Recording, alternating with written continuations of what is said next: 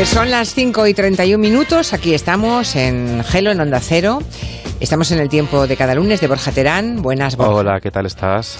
y el viernes pues mm, contamos casi al filo cuando estaba acabando el territorio comanche que había muerto eh, Narciso Ibáñez Serrador, Chicho Ibáñez Serrador, eh, seguramente una de las mm, figuras más influyentes de la televisión en nuestro país y mm, nos parecía de justicia que hoy dedicáramos pues un, este tiempo de Borja Terán para hacer precisamente una historia de lo que ha sido eh, su firma, ¿no? su impronta en la televisión de nuestro país. Sí, porque si nos fijamos además en esta temporada, Chicho siempre salía en la sección de, una forma y otra, ¿no? Porque yo creo que Chicho todos los días podía salir en la sección, porque siempre había una historia que con el tema que tratábamos que él había sido pionero en esa historia, ¿no? Y yo a veces me cortaba porque digo, mm, no va a salir todas las semanas, ¿no? Sí, sí. Pues, bueno, pues está especialmente para él y pensando en él, ¿verdad? Hoy tenemos también al lado de Borja Terán en Madrid a Conchi Cascajosa. ¿Cómo estás, Conchi? Muy bien, un placer estar aquí con vosotros esta tarde. Eh, Conchi es profesora de comunicación audiovisual en la Universidad Carlos III de Madrid. Eh, es autora de un libro que se llama La cultura de las series y desde luego desde el ámbito universitario seguro que también ha estudiado lo que representa la figura de Chicho Ibáñez Serrador, ¿no? Sí, yo en, mi caso tuve la oportunidad de hace varios años de ir a Argentina eh, y pude estar estudiando con cierto detalle el trabajo que él estuvo haciendo en, Argentina, que es un periodo formativo que me parece bastante, bastante importante para entender lo que luego vino a hacer a, a España, ¿no? Claro, porque él, él, de hecho vino en bueno, Televisión Española, eh, contrató a Chicho a raíz de, de, una, de un telefilm que, que, vio, que era el, hombre que vendió la risa. El hombre que vendió su risa. Que vendió su risa y, y ahí Televisión Española en el Paseo de La Habana vieron esa bobina y les llamó mucho la atención y ahí fue una forma de entrar a Televisión Española, Chicho. Si tienen ustedes algún recuerdo em, de Chicho Bañez Serrador, de alguno de esos programas, cualquier mm, cosa que nos vincule a su figura, pueden dejarnos en el buzón de voz em, ese comentario, 638-442-081. Algunos ya han llegado. Hola Julia, yo del 123 lo que más recuerdo es que toda la familia nos sentábamos delante de la tele a verlo. Creo que eso hoy día ya es muy difícil conseguirlo. Es verdad que antes solamente había dos cadenas, pero la capacidad de congregación que tenía el 123 creo que no la tiene hoy día ningún programa de la televisión. Mira, lo que estáis hablando de Chicho, de recuerdos, de comentarios y demás, a ver, yo sé que estos días se está diciendo mil veces no, dos mil, pero es que es verdad, es que era el programa que nos reunía a toda la familia, o sea, todos cenábamos con el 123, concursábamos con el 123, nos sentaba muy mal que nos tocase un lote de fregonas y celebrábamos el apartamento en Torrevieja como si nos hubiera tocado a nosotros. Entonces, bueno, pues mira, los que hemos crecido con eso, eh, yo creo que hemos echado una, alguna que otra lagrimita o por lo menos se nos ha puesto el nudo en la garganta despidiendo a este señor, a don Chicho Ibáñez. Conchi, ¿por qué dirías tú que es tan importante para la tele en España, eh, Ibáñez Serrador? Bueno, yo creo que es importante por muchos motivos, pero quizá hay uno y es la extraordinaria modernidad de la obra de, Chicho, la calidad formal. Eh, yo creo que cuando él llegó a Televisión Española después de estos cinco años trabajando en, la televisión argentina, pero también en la televisión de Uruguay y en la televisión de Brasil, que eso me parece importante resaltarlo. Él viene con un saber hacer que es totalmente desconocido para la, televisión española de la época. Hay que recordar que la televisión de América Latina eh, tenía bastante más desarrollo que lo que tenía en ese momento en, España. Él viene con un manejo de los recursos eh, visuales, eh, de los recursos sonoros, con una cultura literaria exagerada, había probado, había hecho desde obras con Margarita Sirgu a historias de terror, a historia de los premios Nobel, había probado hasta la zarzuela en televisión, es decir, realmente él tenía un dominio que en esos cinco años, entre los 22 y los 27, que parece mentira lo joven que era, llega aquí y, llega con un dominio extraordinario del medio que enseguida tiene la oportunidad además de ponerlo en práctica. Y a mí, viendo y, revisando algunas de las cosas eh, que hizo en su momento, en la década de los 60, es muy interesante cómo maneja el terror, los miedos, eh, hasta la sexualidad, ¿no? Yo creo que él es un gran, él es un gran eh, modernizador de la televisión española a muchos, a muchos niveles, ¿no? Sí, además se reía mucho de la propia televisión desde dentro, ¿no? Tenía mucho miedo, decía a veces, tengo mucho miedo a la televisión por el poder que conlleva, ¿no? Y por eso hicieron esas historias de la frivolidad, que también era un ataque desde dentro de la televisión española de la dictadura a la propia censura, ¿no? Sí, yo creo que sin duda, y, en ese sentido yo recomendaría a todos los eh, a todas las personas que nos están oyendo que, tienen la oportunidad de poder ver en el archivo de Radio Televisión Española han abierto muchas de las grandes obras de, de Chicho. Yo destacaría, por supuesto, Historia de la frivolidad eh, que hizo con Jaime de Darmiñán, con música de Augusto Algueró, con decorados de, de Mingotes, que hay muchísimas cosas ahí. Era, todo junto. Que es lo, que es lo top ¿no? de, de, además la cultura. y además actual, porque hace una radiografía de cómo nos controlan la mente, que también yo me lo he revisto estos días y digo, es que están hablando de la televisión, pero también de las redes sociales, de cómo nos teledirigen. Hablan de los medios, eh, hablan del control social, hablan de la propia idea de lo que es eh, ser español. Eh, no sé, me parece una obra maravillosa. A mí me gusta mucho, tengo un par de clips y hay uno que es un striptease, eh, que lo pongo siempre en clase, a una clase que tengo muchísimos estudiantes norteamericanos y se quedan tanto los españoles como los norteamericanos y los internacionales con los ojos ojipláticos y cuando le das la fecha y dices, oye, esto se emitió en plena dictadura, no les cuesta mucho eh, creérselo. ¿no? ¿Un striptease dices? Un striptease. Hay un striptease de una señora que va vestida con un eh, eh, con, una armadura y por tanto se está quitando los trozos de la armadura. Eh, y, pero es un striptease, es un striptease de una armadura, ¿no? Me parece un momento maravilloso que está jugando con esto que, os digo de, la sexualidad, pero a la vez está haciendo una defensa de la libertad extraordinaria. ¿no? Hay que decir que Televisión Española le emitió un poco de tapadillo muy tarde esto, ¿eh? no, pero eso es cierto, pero solo para poder concursar. Una vez que ganó premios internacionales, el orgullo para haber ganado los premios fue tan grande que se puede emitir ya en máxima audiencia. ¿Qué clips has traído, Borja? Bueno, el, para empezar, creo que traigo un clip de los comienzos del 1, 2, 3, de uno de sus míticos prólogos en, que, en el que describe su forma de entender la televisión. Deseo sinceramente que este último programa logre hacerle sonreír y, pensar también. Y pensar. Era una, una obsesión de Chicho, yo creo, lo de pensar. Además, se puede entretener y también pensar a la vez, ¿no? No hay que eh, entretener de forma vacía. el entretenimiento es mucho mejor con chicha, ¿no? Con un poco de chicha. ¿No? a mí no me. Es decir, está muy olvidado el programa de los premios Nobel que él hizo. Eh, pero a mí me parece maravilloso eh, que nos pudiéramos imaginar que la televisión de la época hacía biografías de premios Nobel. Ya, es que eso es muy fuerte. Eh, y, aunque esté muy olvidado, pero creo que encarna muy bien. Yo creo que eso lo aprendió muy bien en la tele, en la tele argentina, porque él empezó a trabajar allí para la televisión pública y en, y en, muchas entrevistas ¿no? que tengo de la época él tenía muy claro que la televisión tenía que servir para, para entretener, pero también para servir un elemento de discusión y para ayudar a la gente a formarse, ¿no? Y eso me parece extraordinario también. De, esto... De que... Él le ganó, él le ganó un premio por un documental, le ganó un premio... Eh, a Spielberg. Compitiendo con Steven Spielberg. Sí. Eso me lo contó a mí en una entrevista en TV3, una larga entrevista que, mm, en fin, el que quiera verla la puede ver completa. interesantísima. Ahí dio un montón de detalles de, su vida. De hecho, te traigo cortes de esa entrevista, Julio ¿Ah, Pelo. Sí, de hecho, el primero... En, de esa entrevista habla un poco de la importancia del entretenimiento con cultura. Fíjate que era en aquello, yo lo hacía a propósito, iba dejando caer gotitas de, cultura, o sea, de repente un programa, no sé, dedicado al impresionismo, pues venía un señor con la oreja tapada y llena de sangre y contaba que, eh, que era Van Gogh e iba buscando a Gauguin y no sé. Y luego había unas cosas cómicas que eran entendidas. Sí. Pero luego la gente se quedaba con curiosidad quién es este Van Gogh, quién es este Gauguin, lo buscaba. Lo buscaba, es que esto también es muy pionero, ya fomentaba que lo, que lo buscar, ahora lo podríamos buscar en Google, entonces en la enciclopedia. La enciclopedia, sí. ¿No? Bueno, es que esa entrevista, que yo os recomiendo que está en YouTube, la podéis encontrar fácilmente, porque repasasteis toda su trayectoria con ese entretenimiento, con ese juego, ¿no? Con esa capacidad de jugar. Yo la volví a ver el otro día y te aseguro que no recordaba lo de que había competido con Steven Spielberg, que él ganó a Steven Spielberg, que era más joven que él, eh, un poco más, no muchísimo más, pero un poco más. Y lo tuvo que llevar a consolar, ¿no? Porque sí, que se lo tuvo que llevar a cenar porque estaba desconsolado Spielberg.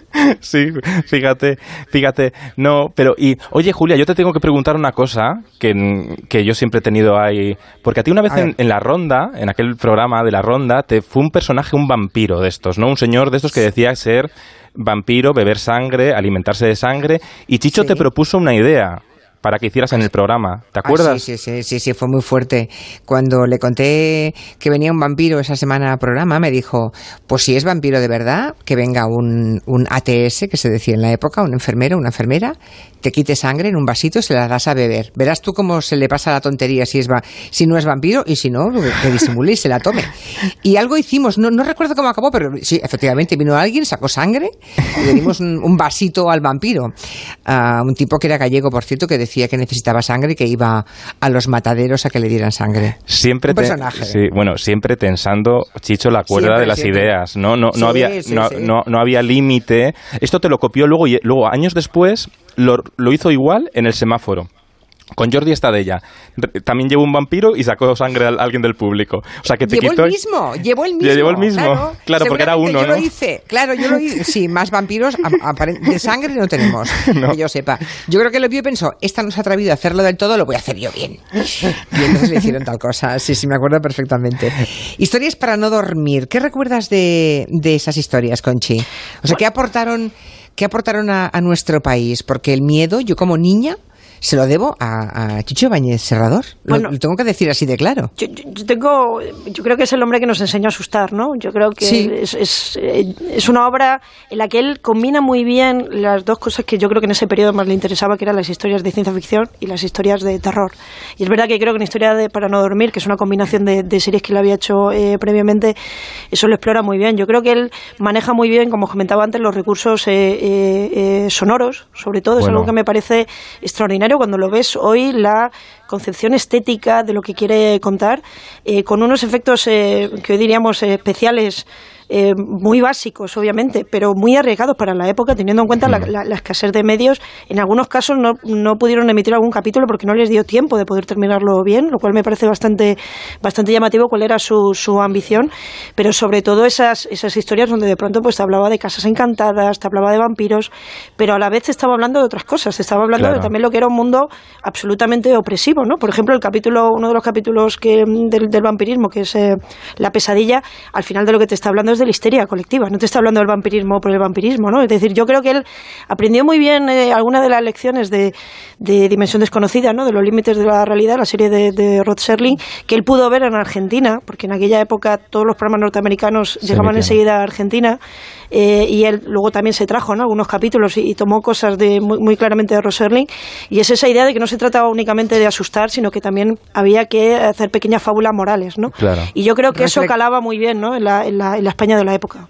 Reflexiones sobre el miedo de Chicho. Y además el miedo nos entra en el oído desde que somos muy pequeñitos. Los, cuentos infantiles tienen monstruos, tienen ogros, tienen brujas, encantamientos, eh, señores que se transforman en cerdo o en vampiros o en, o en lechuzas. Y yo creo que a los adultos las cosas de miedo, de terror, de alguna manera subconsciente nos vuelve a cuando éramos jóvenes. Y a todos, a todos, Julián, nos complace el volver a sentirnos niños. Conchi, tú que tienes alumnos jóvenes, por tanto que están más cerca de la niñez, em, esos jóvenes no deben tener demasiada idea ¿no? de quién es Chicho Ibáñez Serrador? Bueno, desgraciadamente no, porque bueno, es complicado, ¿no? Y, es verdad que aquí trabajamos poco la memoria y, yo creo que al contrario que en otros lugares donde están haciendo muchas versiones, a mí me gustaría, ¿no? Que, también algunos, en algún ámbito televisivo se hubieran atrevido también, ¿no? Porque hicieron las películas para no dormir hace hace unos años en, Mediaset, que ahí hizo quizás su, último trabajo como realizador. Eh, pero es verdad que al final Mediaset lo emitió como muy tarde, pero sí que se vio y yo creo que quizá los, los jóvenes lo que lo conocen es cuando están leyendo entrevistas de, eh, con Bayona o, con, con, los grandes directores del, del cine de, terror, con Paco Plaza, con todos estos grandes maestros del cine de terror y siempre le están citando sin parar, ¿no? Y yo creo que me parece extraordinariamente positivo y hemos visto estos días como grandes directores de cine internacional de género como Edward Wright estaban poniendo tweets eh, dando el pésame por la muerte de, mm. de Chicho, es decir, que realmente es alguien que permite entender la posición que tiene ahora los creadores españoles en el cine mundial. ¿no? Dice Patricia, gracias al capítulo del ventrílocuo, no pude volver a dormir con muñecos ni payasos en mi vida. Bueno, pues mejor, eso mejor. No sé, no sé, quién se, no sé quién se refiere, yo no recuerdo, ¿ves? Yo nunca no recuerdo ese capítulo de los muñecos y los payasos, pero me lo puedo imaginar, ¿eh? Porque él jugaba muy bien con lo, cotidiano, con el terror cotidiano, con lo que nos rodea, lo, que, tenemos cerca, sí. A mí hay un capítulo que me gusta mucho que es La Zarpa, que tiene que ver con, la utilización de un amuleto, ¿no? Para traer a alguien, ¿no? Que, acaba de, fallecer, eh, que es un capítulo que hizo varias veces, que a mí me parece un capítulo, para mí, de los mejores, eh, y pensaba mucho estos días en, que es un capítulo al final que habla de la pérdida ¿no? y del duelo y cómo lidiar con el duelo. ¿no? Yo creo que hay un momento definitivo también para él y es que muy poco tiempo después de que él regrese a España fallece su madre, Pepita Serrador, que era una mujer extraordinariamente interesante, que tiene casi yo diría una, una eh, biografía, eh, que falleció dejándole en absoluto desamparo y me ha parecido muy, muy emocionante leer estos días que, he decidido que, se ha enterrado junto, junto a ella. Ayer fue enterrado junto a mm. ella, sí. Me, me informan aquí varios oyentes que el famoso vampiro al que entrevisté, que era un tal Rafael Pintos Méndez, dice el llamado famoso vampiro Vladimir de Pontevedra. Vladimir de Pontevedra. Vladimir. Ay, Vladimir. el tema de los premios, el tema de los sí, premios, no, porque justamente también retrataban mucho la sociedad. Claro, vamos a escuchar un momento de un premio catastrófico del 1 2 3. Les ha correspondido una cifra mareante y termino de leer ya. Seguimos, seguimos. Seguimos. Que nunca se ha llegado a mencionar en este programa. Dos millones y medio. Chan. Chan. Chan. ¿No he dicho de qué? Dos millones y medio de cerillas. Oh. Y claro, los concursantes ya estaban celebrando. Estaban celebrando porque decían dos millones y medio de pesetas, pero no de cerillas. Bueno, esto... Eh, Chicho... nos enfadaba mucho eh, a los espectadores. Esto les, les cabreaba enormemente. Claro, pero... De alguna manera, todos, todos queríamos el apartamento en la manga del Mar Menor. Claro, pero es que Chicho en esto fue muy inteligente y también muy pionero. Y esto no se nos puede pasar por alto. Porque como venía con un bagaje muy importante por sus padres del teatro y luego de esa televisión de ficción, supo incorporar al entretenimiento y de eso tiene que aprender mucho la televisión de hoy trucos de teatrales, trucos de la afición. Los programas, el 1, 2, 3, los programas de entretenimiento, tenían un guion que iba hacia algún lado, tenía un final, eh, una apoteosis, ¿no? Y este momento de la subasta era un cierre en alto, que además sabía muy bien acabar los programas en, no en plano general, esto que hacen los realizadores de ahora, acababan en la expresividad del primer plano. A él le interesaba siempre mucho retratar la sociedad en primer plano. De hecho, una vez en Argentina, retransmitiendo un partido de fútbol, le pusieron a retransmitir un partido de fútbol y le quitaron de retransmitir partido de fútbol porque estaba todo el rato cogiendo planos de las expresiones del público y entonces no se veía cuando chutaban el balón, se veía más cómo se expresaba el público, ¿no? Bueno, yo creo que también con los, con los premios del 1, 2, 3 nos reflejó la España, ¿no? La evolución de la España. Primero regalaban cocinas, luego eh, ya apartamentos y en el último 1, 2, 3, en el 2004, regalaban ya apartamentos en Marinador pleno boom inmobiliario, vamos, nos retrataba como éramos. Otros recuerdos de los oyentes. Hola, tengo 50 años, así que crecí con el 1-2-3, con el 1-2-3 de Kiko y de Mayra, porque para mí el 1-2-3 se acabó ahí. Eh, es curioso porque llevo como unos 20 mm, días, un mes, que se me ha dado por estar poniéndome eh, los episodios del 1-2-3 que salen en, en, la página web de la televisión española. Hay algunos que están completos y se me ha dado por ahí, mientras hacía las cosas por casa, de ponerme los episodios del 1-2-3. Mira, Julia, pues yo recuerdo respecto a Chicho eh, nací en el 68 a Don Cicuta, con un miedo que me daba que me moría. La televisión en blanco y negro, yo con 5 o 6 añitos me quería morir. Todos os acordéis de la música del 1, 2, 3, pero esta canción que sale siempre es la música de la segunda etapa. La primera etapa, la música era 1, 2, 3, responda otra vez, por favor, serénese usted, Dígame sin error, sin temor, sin mirar lo que marca el reloj. Y que me perdone Chicho por haber destrozado la canción. No, está muy bien, ¿ves? Está muy bien. Yo ni me acordaba de esto. Es que Chicho también, era, no, Chicho también era un maestro en poner las músicas de fondo para sugestionarnos todo el rato. El 1, 2, 3 tenía músicas para el humor, músicas para la tensión. Todo el rato era música de fondo. Muy bien diseñado. Decía, cambiamos de tercio porque David dice, en Twitter. Yo tendría 13 o 14 años cuando mi madre nos obligaba a mi hermano y a mí a ver cada semana Hablemos de Sexo. Supongo que la calidad del programa sería imprescindible como para que lo pudiesen ver desde pubertosos hasta cualquier edad. Ese recuerdo que tiene este oyente que se llama David Chica y la verdad es que el Hablemos de Sexo con Lady Foster, porque él con mucha um, guasa le llamaba a, Elena Ochoa, Lady Foster. Bueno, en esa entrevista se te hizo mucha guasa con Elena, eh, Elena Ochoa, Lady Foster. Vamos a escuchar cómo era aquella Lady Foster. ¿Qué haría usted si sorprende a su hijo masturbándose? Vamos a ver las respuestas. Las pues, músicas. hombre lo castigaría, es normal. Pues nada, que siguiera. Que está bien. No, yo lo hago. Le he pillado ciertas veces. Yo le, le, digo por lo menos que tenga cuidado, que se distraiga lo que pueda, porque es malo para su salud que es malo para su salud. Bueno, era un, clip en el que había encuestas en la calle con, personal, ¿no? Que se iban encontrando y que iban... Ese, ese, ese espacio, Conchi, mm, es un punto de inflexión en la tele en nuestro país, ¿no? El Hablemos de Sexo con Elena Ochoa. Sin duda, y además yo creo que demuestra ese salto estratosférico, ¿no? Que dio la cultura española en esa, en esa época, donde pasamos de la, de la represión a, que se pudiera intentar normalizar, ¿no? y hablar con esa libertad que insisto, creo que ese programa ahora no sería posible. Y probablemente no. No sería posible un programa tan abierto, seguramente se liaría en cada programa un lío eh, monumental. y sin embargo, yo creo que esa televisión en gran medida era mucho más libre que la televisión que tenemos, que tenemos hoy. ¿no? Y además Chicho hacía muy bien el equilibrio de enfrentar la calle, la opinión de la calle, con los expertos. Y así era, hacía una radiografía social muy interesante, bueno, porque tenía esa habilidad para estar, tomar el pulso a su alrededor todo el rato. Y yo creo que además. En todo caso, en todo caso sí que era, era hijo de su tiempo, es decir, fue un punto de inflexión, pero fijaros como una pregunta, ¿qué ocurre cuando si usted se encuentra mm, masturbándose a, su hijo, no se contempla que sea una hija? Totalmente. Bueno, o sea que, a ver, eh, yo recuerdo un programa en el que hablaban de orgasmos clitoridianos o vaginales de las mujeres, cuando tal cosa todas sabemos que no existe. ¿Verdad?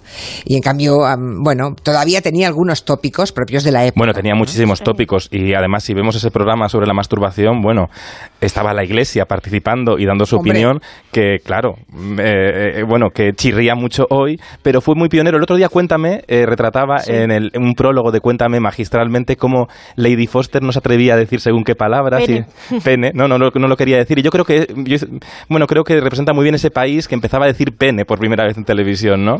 Sí, yo creo que para él es un proyecto mucho más personal de lo que a veces nos creemos, ¿no? Porque él en teatro, y él siguió haciendo obras de, de, de, teatro, trabajó bastante el tema del sexo. Y de hecho quiero recordar que cuando él vino a España, él vino a hacer una obra de teatro eh, que la censura le costó mucho, que pasaron los trámites de la censura y de hecho le cambiaron el título. La obra que él había hecho en Argentina se llamaba Aprobado en Castilla, que lo hizo con su madre, con Pequita Serrador, y él la protagonizaba.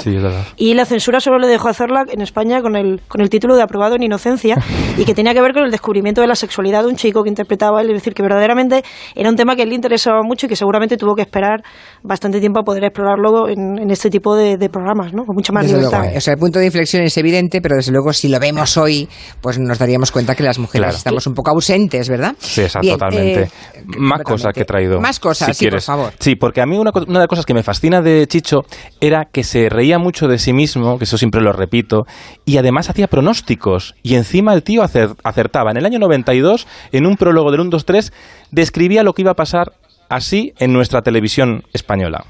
Vamos a ver. ¿Qué canal está más a flote allá en la superficie? Pues, pues, pues, pues, pues ninguno. No, ninguno. Con tanta competencia y tanta guerra, eh, todos están llegando al mismo nivel, ¿comprende? Eso es una super clave de la televisión, con Chica Cascajosa. ¿Cómo lo ves?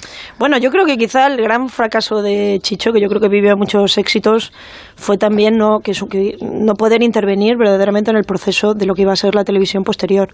Eh, yo creo que lo, que, lo relaciono un poco con esta con esta idea, porque recordad que él durante un periodo llegó a ser eh, director de, programas de televisión. Sí, muy corto, muy, corto, muy corto. Apenas duró seis meses, pero es verdad que en aquella época él quería apostar por un nuevo modelo televisivo. arriesgando mucho. Arriesgando, se trajo a Ana Diosdado, empezó a, poner en marcha muchos proyectos y, verdaderamente luego al final no terminó de no, no pudo no tuvo el margen para porque poder no le, no le dejaron hacer sí yo creo que quizá tampoco era la posición ideal para él y muchas de esas ideas un poco eh, pesimistas muy pesimistas sobre la televisión pues se ve muy bien en la obra del televisor que a mí personalmente no me no me entusiasma, eh, pero sí que creo que, que, todas esas ideas a propósito de ese futuro, ¿no? Un poco oscuro para, para, la televisión se ven un poco se ven un poco ahí, ¿no? Sí, la recordamos hace unas semanas aquí justo el televisor con ese retrato también de la televisión, pero yo creo que bueno que él sí quedaba en la diana que la competencia hacía que toda la programación se hiciera muy parecida y de hecho yo creo que la televisión de hoy confía menos en los autores porque Chicho representa la televisión de autor, ¿no? La televisión con nombre propio. Él era director de actores, pero también era un realizador, colocaba muy bien las cámaras, colocaba todo en el plato, todo lo tenía calculado. Sí, lo que pasa es que yo creo que ahí hay que ubicar también dos cosas. Una es, él, estuvo trabajando en la tele privada en Argentina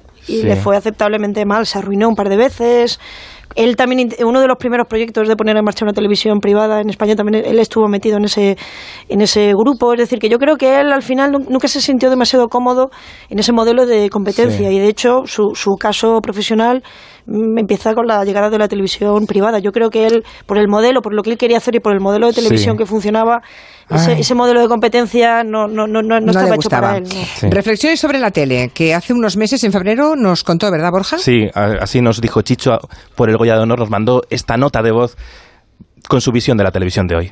La televisión actual, ya que preguntáis sobre ella, eh, le falta la novedad, novedad que tenía cuando empezó. Y lógicamente los programas, unos y otros, van repitiéndose o pareciéndose. Y en ese parecido pierden interés. Hacer un programa de televisión con garra es muy difícil, pero todos los que hacemos televisión procuramos atraer al televidente. Ojalá no se pierda ese menor atractivo que tiene nuestra obra. Pues creo que fue la última entrevista, ¿no, Borja? Una de las últimas declaraciones. sí, las últimas declaraciones, hace apenas cuatro meses. Cuatro meses, y fíjate lo que dice, ojalá eh, bueno, se siga estudiando nuestra obra, ¿no? Bueno, pues sí, se sigue estudiando nuestra obra y yo, como periodista, cada vez que veo algo de él, aprendo algo nuevo. Es como que es una mina que nunca, no tiene fondo, ¿no? Siempre aprendes algo nuevo. Así se despedía de nosotros. A Julia Otero, por supuesto, y a Borja Terán, mi agradecimiento. Un fuerte abrazo. El nuestro siempre maestro. Conchi Carcajosa, ¿alguna última reflexión en torno a Chicho? Pues ojalá los oyentes aprovechen estos días, como he dicho antes, para entrar en el archivo Radio Televisión Española y poder ver pues todas las obras maestras eh, de este gran creador y de un gran creyente en el poder de la televisión que fue Narciso Ibáñez Serrador. Mm. Y, que, y que las televisiones confíen más en los autores con mirada propia, tan importante. Me temo que les dan miedo y no les dejan hacer del todo, ¿verdad? Pero sería bueno. Sería bueno para la televisión. Habrá talentos, habrá talentos Los parecidos. y para la diversidad. Y para hay que movilizar el, el sistema más ahora con toda la televisión bajo demanda. Así que hay que atreverse a las ideas como hizo Chicho. No se puede hacer lo mismo a todas horas, siempre todos. Hay que dejar que fluya el talento. Gracias, Conchi. Un placer. Hasta pronto, gracias. Adiós, Borja, hasta la semana que viene. Hasta la semana que viene, un abrazo fuerte.